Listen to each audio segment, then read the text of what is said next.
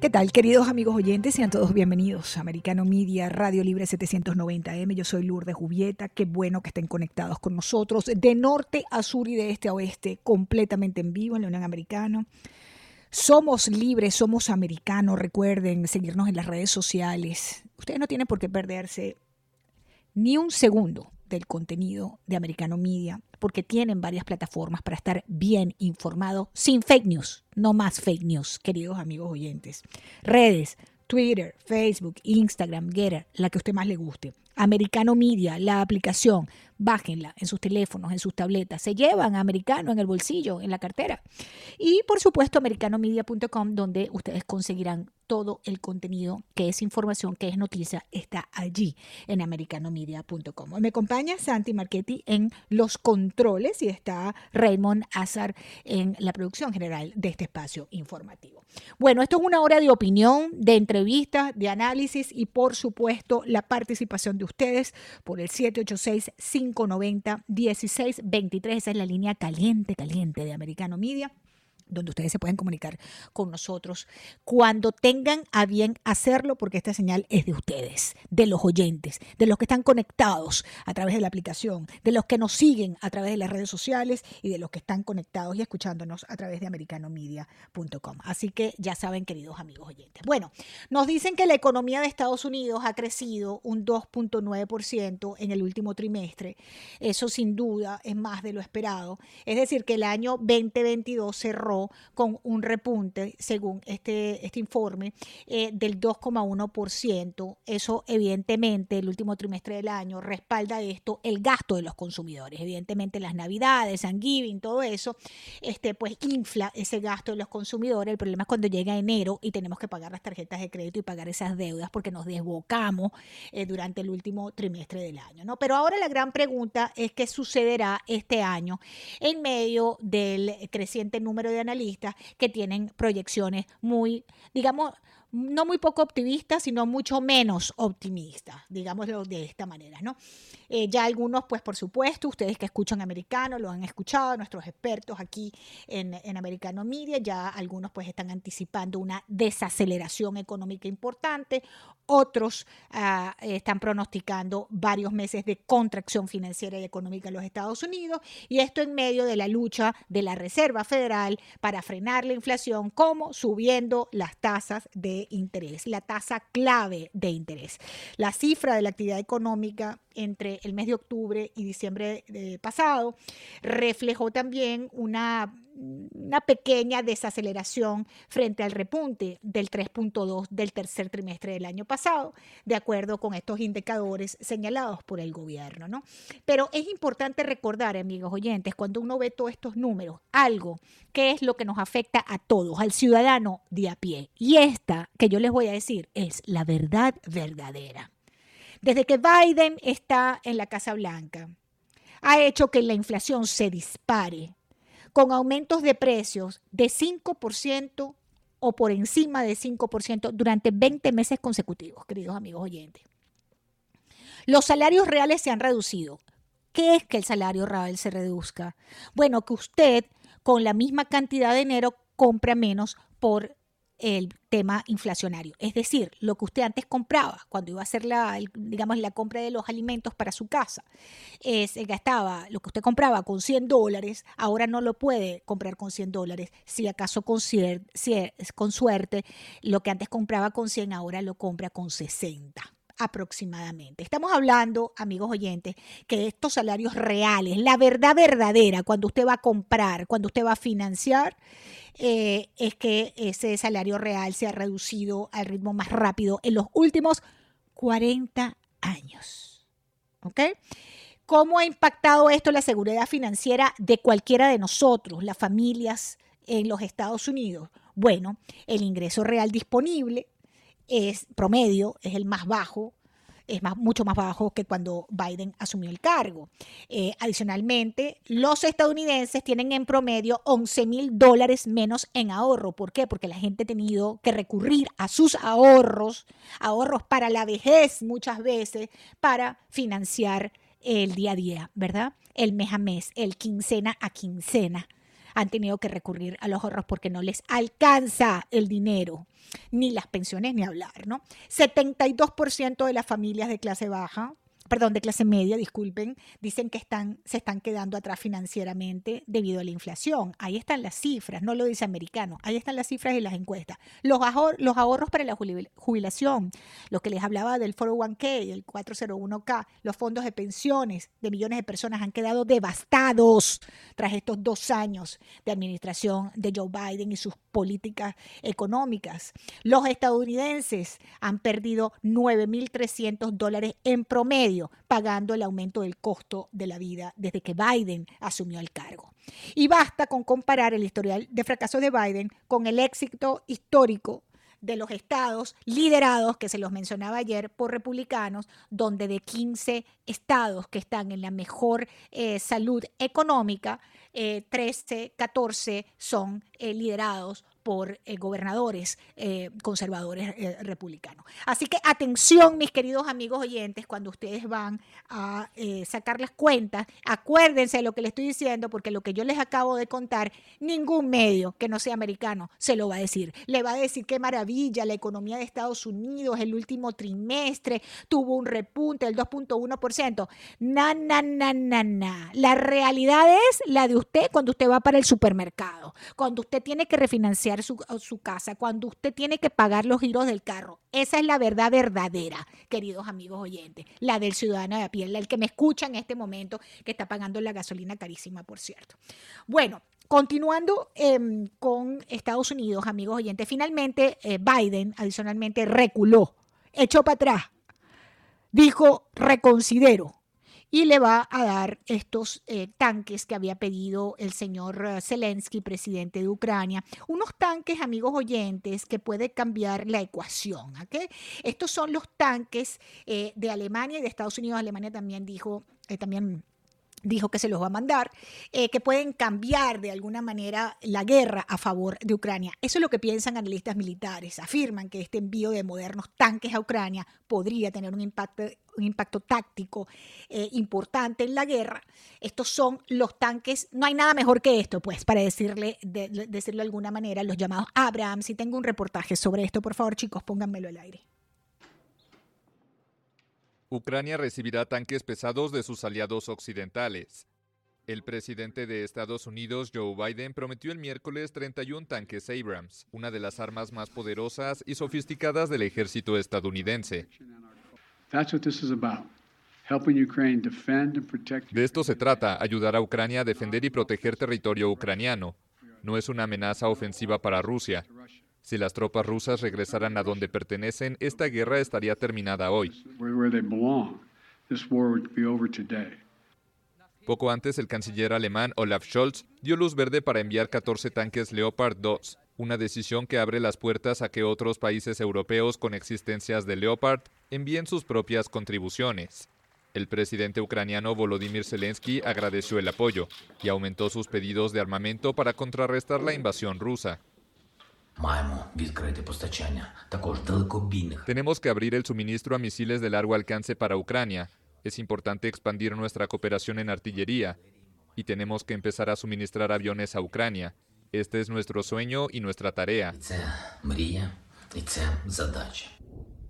Alemania había expresado su preocupación por enviar Leopards o incluso permitir que otros países que habían comprado los tanques los reexportaran a Ucrania ante las advertencias de Rusia de que tales medidas harían escalar el conflicto.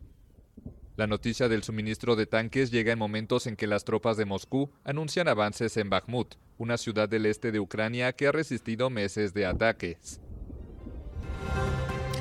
Bien, y efectivamente Ucrania ha sufrido otra ola de ataques rusos un día después de esta promesa occidental de tanques. Hay al menos 11 muertos en las últimas horas. Moscú ha lanzado estos drones kamikazes eh, iraníes, 24 de ellos y 55 misiles, la mayoría de los cuales han sido derribados, pero hay, eh, bueno, las consecuencias propias de una situación como esta.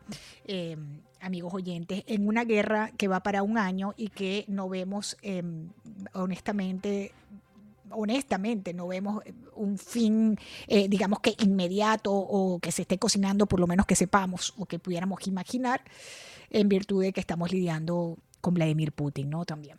Bueno, em, amigos oyentes, tengo que hacer una breve pausa y quiero contarles que al regreso va a estar con nosotros el abogado de inmigración em, John de la Vega. Muchos de ustedes nos escriben preocupados con el tema del paro humanitario. Hay posibilidades de suspender ese programa de, de, parol humanitario. ¿Y qué pasaría con los beneficios del parol humanitario si suspenden ese programa? ¿no? Varios fiscales, como ustedes saben, en Estados Unidos se han unido para demandar en una corte este nuevo programa de parol humanitario y eh, el abogado John de la Vega al regreso nos va a explicar Em, qué puede pasar con esto, dado que ya fijaron para el próximo 25 de abril una audiencia sobre la demanda al programa de parol humanitario y de acuerdo con un documento del Tribunal Federal del Distrito Sur de Texas, esa audiencia para escuchar la demanda presentada por 20 estados, incluyendo la Florida, quedó fijada, como les decía, para finales del mes de abril. Así que hacemos una breve pausa en Americano Media, Radio Libre 790 AM, ya regresamos.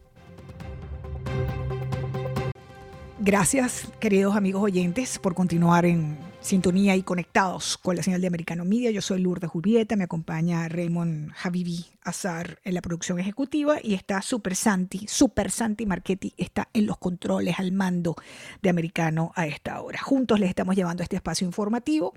Y bueno, quería contarles pues lo que les dejé eh, en el aire, la pregunta, la preocupación de ustedes en el aire que continuamente mm, se comunican con nosotros y nos manifiestan pues lo que al ciudadano de a pie le importa, lo que lo preocupa, y en este caso es el tema del paro humanitario.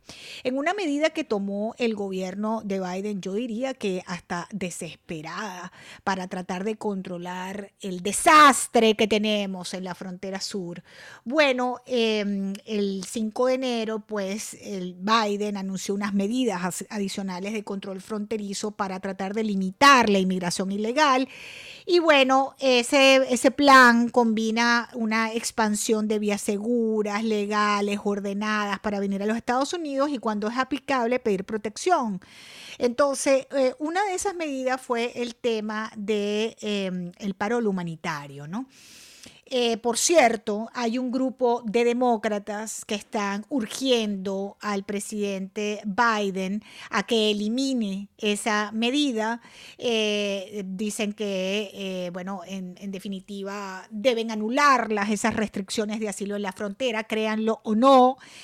Pero el Departamento de Estado nos hacía llegar una comunicación donde nos cuentan que esa decisión del 5 de enero eh, que tomó el gobierno de Biden ha sido un éxito y que ha reducido eh, la entrada por la frontera sur, sur eh, oeste de los Estados Unidos, em, eh, esos encuentros con cubanos, haitianos, nicaragüenses y venezolanos han disminuido en un 97% en comparación con diciembre.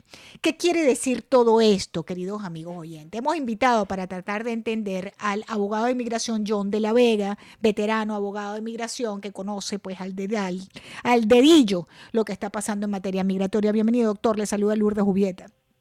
Muchas gracias por la invitación. Doctor, a ver, em, el tema del parol humanitario. ¿Qué pasa?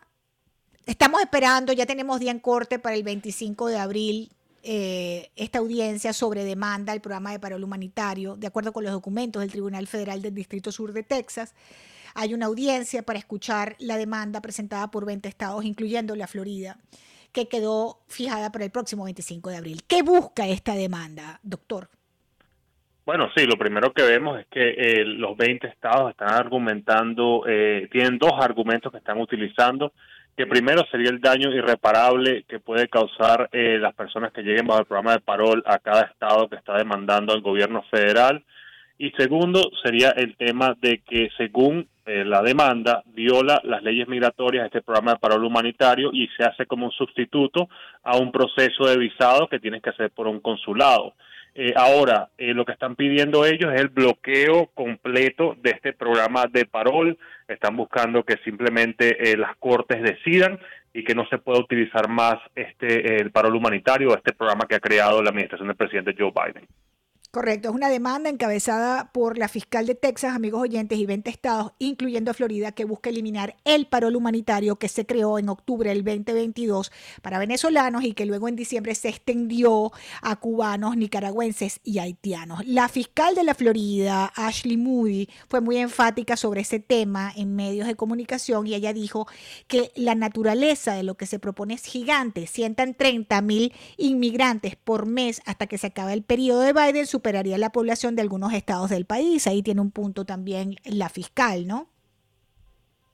Sí, bueno, y, claro, y, la situación es que eh, esta administración ha fallado completamente en poder eh, controlar el tema de la frontera y esto ha sido como un método que han estado utilizando basado en el modelo inicial que habían empezado con los paroles venezolanos, que disminuyó un 90% de venezolanos que intentaron ingresar de manera eh, irregular estos últimos tres meses y esta ha sido como que la medida que ellos han estado tratando de utilizar, pero es algo temporal, es algo que no que no pienso que vaya a poder mantenerse a largo plazo por la cantidad de personas que el gobierno está prometiendo de que van a poder procesar, que lo dudo, porque lamentablemente el gobierno no ha sido eh, no ha sido muy responsable con el tema de adjudicar estas solicitudes. Eh, y bueno, yo creo que al final del día las cortes decidirán, pero me parece que puede haber un bloqueo a futuro. Ahora, fíjese, esta, esta política que fue implementada a partir del pasado 5 de enero, que es 20 días más o menos, permite, amigos oyentes, la entrada al país de hasta 30 mil inmigrantes procedentes de Haití, Cuba, Venezuela y Nicaragua. Sin embargo, ese ingreso solo puede ser autorizado a través de un patrocinador estadounidense o que tenga un estatus de permanencia legal en los Estados Unidos. En este momento está desatada una cacería de patrocinadores, doctor. ¿Usted ha visto eso? Sí, claro, y la, idea es que si va a haber un patrocinador que sea en buena fe y una persona que de verdad quiera hacerse responsable. Las personas tienen que tener mucho cuidado porque he conocido de casos donde hay personas que se hacen pasar por, por, por buen samaritanos y dicen que pueden ser patrocinadores, les cobran a, los mm. posibles beneficiarios y se desaparecen. Y he conocido muchos casos de eso. Así que si las personas quieren aplicar este programa, que de verdad hagan las cosas correctas y, busquen un patrocinador que de verdad conozcan y, quiera y pueda ayudarlos para poder llegar al país de manera legal. Pero además es ilegal y es un fraude y es una estafa cobrarle a alguien hasta 8 mil dólares, me han dicho oyentes que le están cobrando por servir de patrocinador a alguien que venga, bueno, en este caso era de Cuba. Eh, eh, eso, eso, eso es ilegal, eso es fraude, ¿no? Eso no debería de ocurrir, eso podría traer problemas legales a futuro y ninguna persona debería estar pagándole a ningún patrocinador por este programa eh, que se busque una persona que de verdad quiera ayudarlos.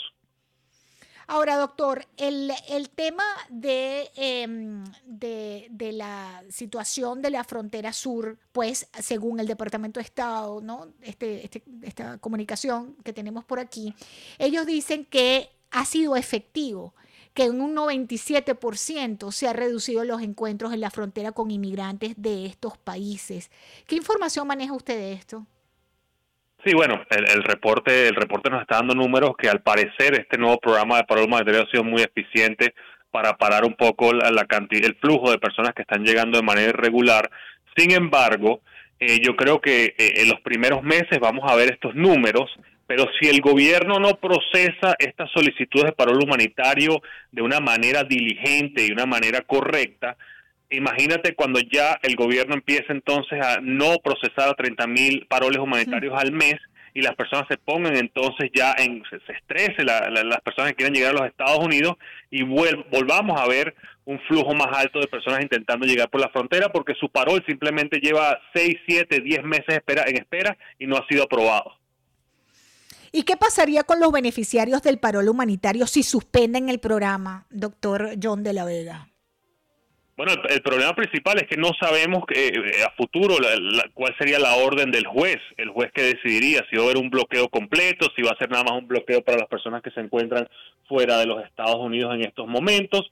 Y es por eso que eh, la recomendación mía es que si una persona quiere aplicar, que lo haga lo antes posible. Aquellas personas que ya tienen un parol humanitario aprobado, que no esperen a última hora para venir a los Estados Unidos, porque que sepan de que, de que puede ocurrir un bloqueo a futuro y no quieren quedarse fuera de este programa. Hmm.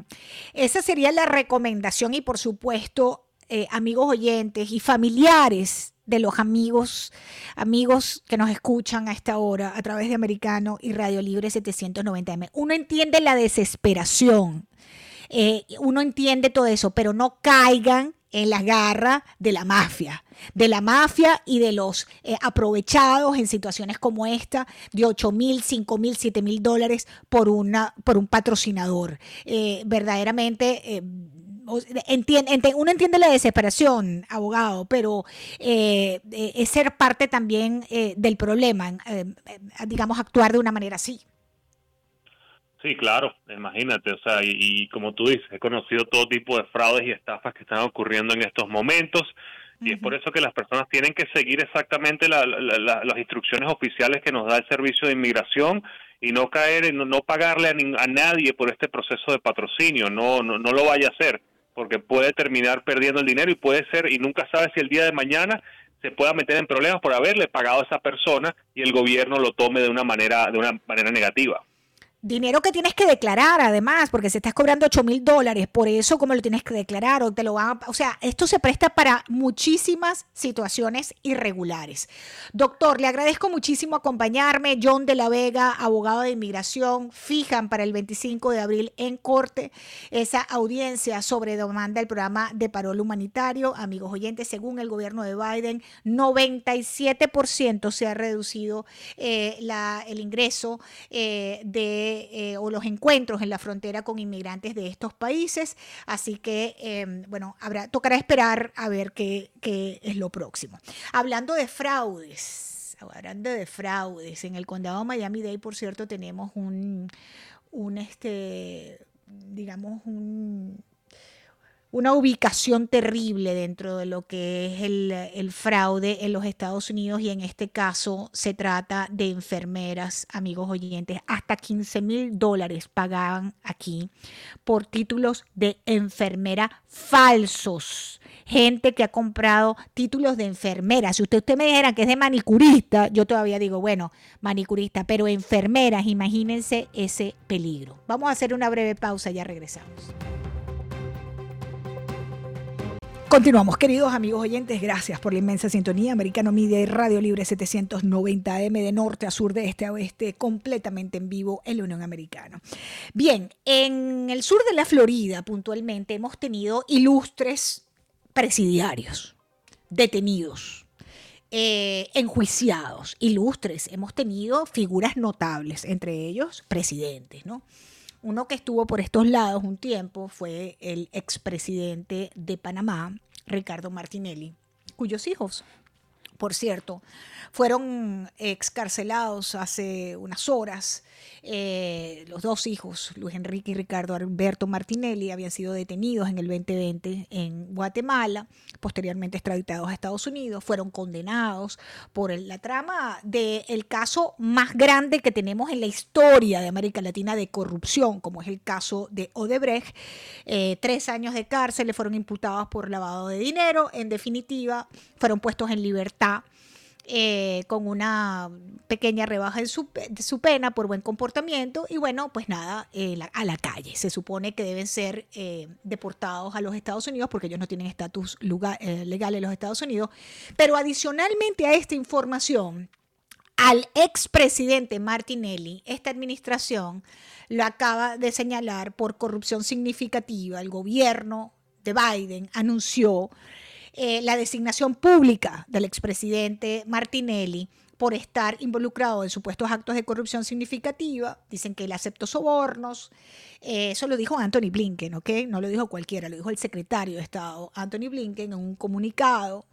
Eh, y bueno, amigos oyentes, em, sanciones, ¿no? Una sanción anunciada también por el Departamento de Estado que incluye eh, a miembros de la familia inmediata del expresidente que tendrán prohibido, incluyendo el expresidente, ingresar a territorio estadounidense. Nos vamos rápidamente para Panamá. Tengo allí a nuestra querida periodista amiga Malu Mendoza en vivo. Malu, qué bueno saludarte. Es Lourdes Jubieta de Americano. Bienvenida. Muchas gracias, Lourdes. Eh, feliz 2023 ante todo. Y, y sí, bueno, esta noticia pues eh, salió anoche, justamente casi eran las 11 de la noche en Panamá y eh, todo el mundo quedó eh, con los ojos abiertos, obviamente, por lo que significa. ¿Y qué significa exactamente para, para, para los panameños? Porque, porque por el otro lado tengo que decirles, amigos oyentes, que el próximo año hay elecciones eh, en presidenciales en Panamá. El presidente aspira y las encuestas que tengo aquí dicen que este sería el presidente que ganaría. Cuéntanos, Malu. Bueno, eh, eh sí, como dices, el, primero que todo eh, es un, tema de vergüenza nacional porque en la historia de, del país un presidente había sido uno encarcelado en, otro país, eh, dos involucrado directamente en un, escándalo, como, como mencionaste, el más grande de corrupción para Latinoamérica por el caso de Brecht, y ahora pues eh, la designación que hace el, el gobierno de Estados Unidos directamente hacia la figura del expresidente Ricardo Martinelli.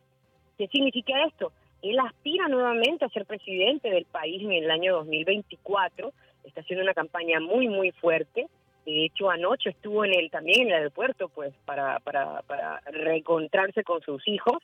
Eh, se, retiró del lugar, pero informó que pues no había podido eh, verlos.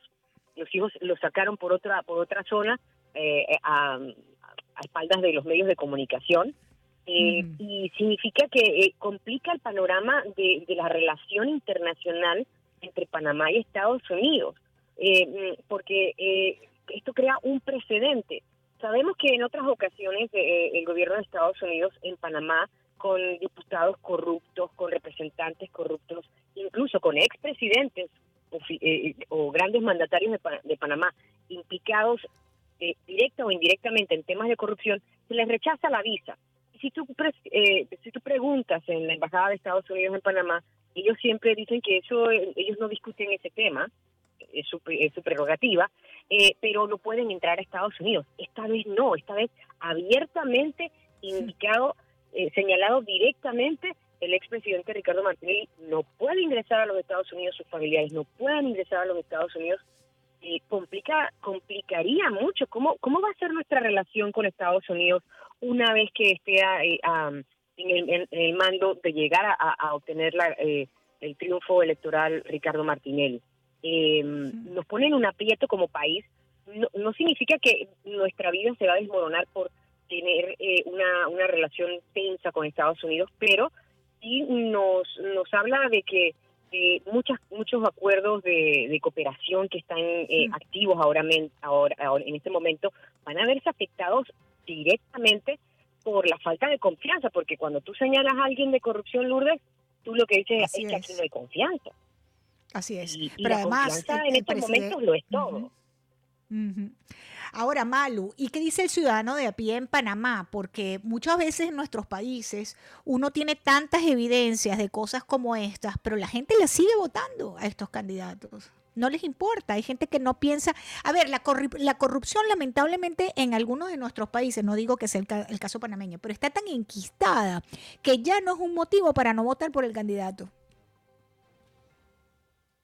sí, te, te, te, entiendo y tenemos ese tema también por acá, sobre todo cuando hay eh, eh, eh diputados que han sido eh, llevados a justicia por temas de, de, corrupción o de o de falsificación de documentos o ese tipo de cosas y, y, logran salir logran ser votados y, y, llegan nuevamente a la Asamblea Nacional en el caso de, de, Ricardo Martinelli, él siempre manejó una imagen eh, muy, muy, muy estudiada. Eh, eh, de hecho, es, una, es, un, es un caso de estudio de temas de mercadeo y todo lo demás.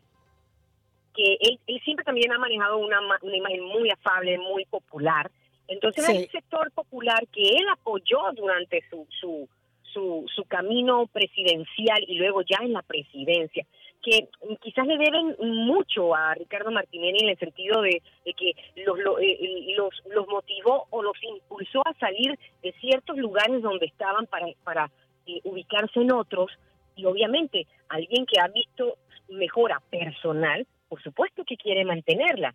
Y la promesa que les hace a Ricardo Martinelli es que los buenos tiempos vuelven, entonces este obviamente se aferran a eso. Pero mira que estaba viendo los comentarios acá en, Twitter y había un chico que, que, que, que, vive en el, en el interior de la República de Panamá, eh, trabaja, tiene unos temas eh, cerveceros y todo esto demás, y el, y el, chico decía, bueno, es que tiene, eh, eh los seguidores de Ricardo Martinelli dice que, esto de Estados Unidos eh, es porque le tienen miedo a Ricardo Martinelli. Y el chico decía, bueno, es que sí tenemos realmente miedo, porque ahora ¿qué pasa? Este precedente es único y que lo hayan señalado abiertamente, o sea, con nombre propio. Este señor, no cambia totalmente esto, el juego. Esto me, recuerda al caso, Malu, que tú debes recordar también de la época del presidente Samper con el proceso 8000 en Colombia. Yo no recuerdo otro caso en el que abiertamente Estados Unidos haya negado una visa a un presidente como fue, eh, eh, pero en el proceso 8000, durante el proceso de el proceso 8000, amigos oyentes, para refrescar la memoria, fue el proceso de presuntos dineros del narcotráfico en la campaña presidencial del expresidente Ernesto Samper de Colombia. Y durante esa investigación Estados Unidos le quitó la visa americana, la prohibió la entrada a los Estados Unidos a un presidente en ejercicio. Eh, en el caso de Ricardo Martinelli es un expresidente, pero que está aspirando a volver a ser presidente y que adicionalmente a esto tiene un gran apoyo popular. ¿no?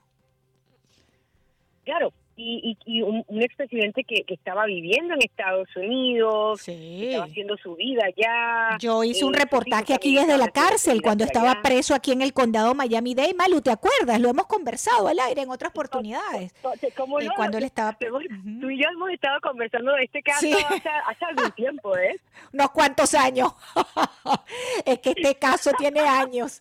Ahora fíjate que yo creo que va a tener más años Malu Mendoza, porque el presidente Martinelli está diciendo que él va a defender su inocencia y que ya está con sus abogados en Estados Unidos, pues definiendo qué es lo próximo. Sí, pero eh, aquí entre tú y yo, Lourdes, aquí entre tú y yo, ¿qué, puede argumentar el presidente, el expresidente Ricardo Martinelli en Estados Unidos si un país soberano no quiere dejarle entrar a su, a su territorio? No tiene nada que decirles. Por supuesto, es su derecho, es el derecho. Pero, él, es particular. Sí, Ahora, hay otros presidentes también que han caído en el tema de las sanciones por corrupción y es el de Paraguay y, eh, el expresidente Cartes también. El Departamento de Estado explicó que esta medida se tomó por implicaciones en una corrupción sistemática que ha socavado las instituciones del país, en el caso de también el vicepresidente de Paraguay y del expresidente. Malu Mendoza, te mando un gran abrazo, te deseo lo mejor para este año, que sigan los éxitos y seguiremos hablando de Ricardo Martinelli en el futuro. Cuídate mucho, Lourdes. Un placer eh, poder conversar contigo hoy. Igualmente, y bienvenida americano. Muchísimas gracias. Malu Mendoza, una extraordinaria periodista panameña, amigos oyentes, muchos años trabajando juntas sobre estos temas que son noticias de Panamá, donde hay una comunidad, por cierto, estadounidense muy amplia, inversiones importantes también. No, no podemos olvidar el canal de Panamá, evidentemente. Y la noticia básicamente es que fueron liberados los hijos del expresidente panameño Martinelli tras cumplir esta condena de Estados Unidos, ya están en Panamá, ya se reunieron con el expresidente y ahora Estados Unidos ha decidido ampliar sanciones a distintas figuras en América Latina que incluyen precisamente el expresidente Martinelli de Panamá, que va punteando en las encuestas para volver a ser presidente. Ese es nuestro, nuestro continente. Amigos oyentes, gracias por continuar en Americano Media y Radio Libre 790 AM. Escuchen lo que les voy a decir. El terror islamista ha vuelto a España. Ocurrió en Algeciras, eso es la provincia de Cádiz, en la noche de anoche un sujeto de nombre Yassin Kanja, marroquí de 25 años, ha cometido un atentado terrorista de inspiración yihadista. El muerto es el sacristán de la iglesia de La Palma. Y uno de los heridos es el párroco de la capilla de San Isidro. Este sujeto, con un puñal, agredió en la iglesia el grito de Allah Akbar, de Dios es grande, a los miembros de la iglesia eh, que les menciono. Quiero conectarme con España a esta hora, con eh, el periodista Javier Negre. Javier es periodista y director de Estado de Alarma Televisión ahora en España. Bienvenido Javier, te saluda Lourdes Jubieta, bienvenido americano. Muy buenas noches aquí en España y tardes allí en Estados Unidos. ¿Por qué la prensa le da un manejo tan em, solapado a esta situación que no estamos diciendo nada que no sea verdad. Es un atentado yihadista en Algeciras, un marroquí inmigrante, ilegal, con antecedentes, mató a machetazos a un sacristán y dio a tres personas más en un atentado que hay que decirlo, es un atentado yihadista. Gritó a la Akbar al momento de cometer su crimen. La prensa tapa los detalles que yo estoy diciendo en este momento en americano y que no los estoy inventando, son una realidad. Pero cuéntanos tú, Javier. Bueno, aquí en España desde hace años vivimos un complejo hacia la inmigración ilegal, hacia todo lo relacionado con las personas que nos están invadiendo de forma ilegal, que vienen eh, desde Marruecos, de Argelia, una invasión migratoria silenciosa que permite el gobierno porque les da ayuda social y les permite además estar aquí en situación de ilegalidad. Y el tema es que entre esos inmigrantes ilegales se están colando en este país yihadistas yihadistas como el asesino de este sacristán, la persona también que hirió a un sacerdote en Algeciras y que ha provocado el pánico en Algeciras y en toda España. ¿Qué ocurre con la prensa? Que prefiere hablar de en vez de asesinado, de fallecido, porque claro, como era musulmán, eh, el asesino, pues vaya que son Fernández, incluso el líder del PP, ha tenido que matizar unas palabras donde él ha dicho, Alberto Núñez dijo, esta mañana que, claro, nunca íbamos a ver a un cristiano haciendo, asesinando a otra persona por motivos religiosos pues ya ha tenido que rectificar, ¿no? Siempre hay una especie de complejo. El presidente del gobierno, Pedro Sánchez, ha hablado incluso de fallecido en vez de asesinado, es decir, hay una terminología eh, de equidistancia, ¿no? Cuando a las cosas hay que llamarlas por su nombre, que es lo que hacemos nosotros en el ATV y en, y en Informa Radio. Hoy mismo le preguntaba a la ministra portavoz del gobierno lo mismo, que, que por qué este, este yihadista estaba en situación irregular en España, tiene una orden de expulsión desde junio del año 2022 que fue detenido por la policía, se comprobó que era ilegal. En vez de internarlo en un centro de internamiento mientras se tramitaba su expulsión a Marruecos, que en nada colabora, que nos manda todo lo que nos tiene, pues resulta que no, que vivía con total tranquilidad. Decía hoy la Policía Nacional que llevaban siguiendo a este tipo y monitorizándole desde hace meses, y ahora nos enteramos que hasta el día de ayer estaba publicando mensajes a favor del yihadismo, a favor del Estado Islámico en su muro de Facebook, o sea, tenía una vida solitaria, que vivía un piso patera, que no hablaba con nadie, pero que era de sobra conocido que este individuo, que este animal, estaba radicalizado, con lo cual hay un fallo enorme de seguridad, tienen que dar explicaciones el gobierno, sobre todo por qué no se ha expulsado a este tipo y por qué desde hace meses en España están habiendo registros policiales de ilegales que se están radicalizando. Hay que recordar los atentados de Barcelona hace unos años, también eh, los provocó un confidente del CNI que era musulmán, que se radicalizó y que encima recibía ayudas sociales del gobierno, o sea, como que estaba protegido. Aquí, como digo, es un tema tabú, se llaman racistas y señalan la nacionalidad del agresor siempre y cuando sea musulmán, si es cristiano sabemos hasta dónde vive, hasta la calle, y esa es la prensa que tenemos, que yo creo que también está pasando eso en otros países europeos como Estados Unidos, que la, la cultura woke hace que todo relacionado con el Islam se tape y en cambio cuando un cristiano comete cualquier error se le criminaliza, ¿no? y eso no puede ser. Así es. Y tampoco la prensa habla de la arremetida que hay precisamente contra iglesias y sacerdotes en el mundo, pero ese es otro tema. Ahora, la derecha siempre pusilánime y retrasada. O sea, la derecha yo no entiendo por qué es tan acomplejada que permite este tipo de situaciones. Javier, yo no sé si estoy usando las palabras correctas para definirlos. Quisiera utilizar otras, pero creo que no son radiables.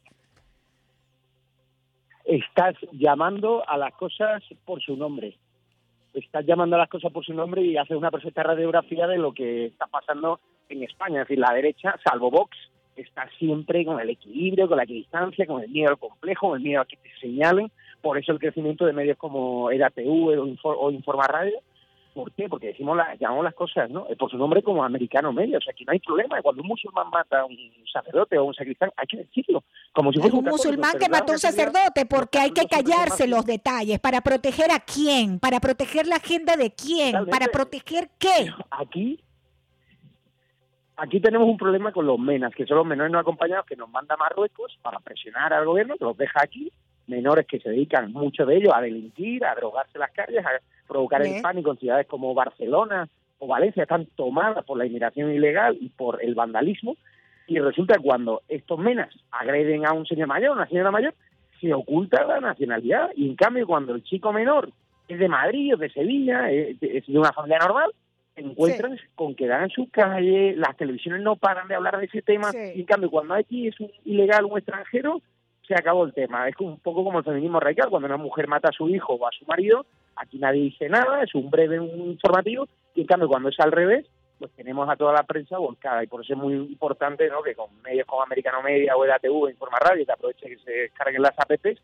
pues contemos la verdad y, sin, sin, sin, edulcorantes, sin eufemismo, sin equilibrismo, y ese es el papel que yo creo que los periodistas de hoy en día tenemos que hacer a pie de calle y contarles a los españoles que tenemos una invasión migratoria silenciosa que el gobierno quiere, además, que voten estos ilegales, les están dando permisos de trabajo, están tratando de cambiar las leyes para que puedan votar en estas próximas elecciones y adulterar el censo electoral.